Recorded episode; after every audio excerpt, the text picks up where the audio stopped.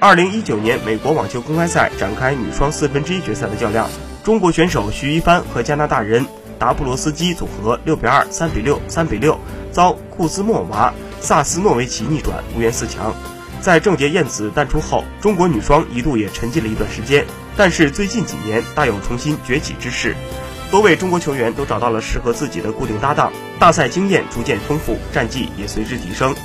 自2017年美网开始到今年温网，连续八个大满贯都至少有中国球员闯进了女双四强，凸显了女网金花们集团军的优势和战绩的稳定性。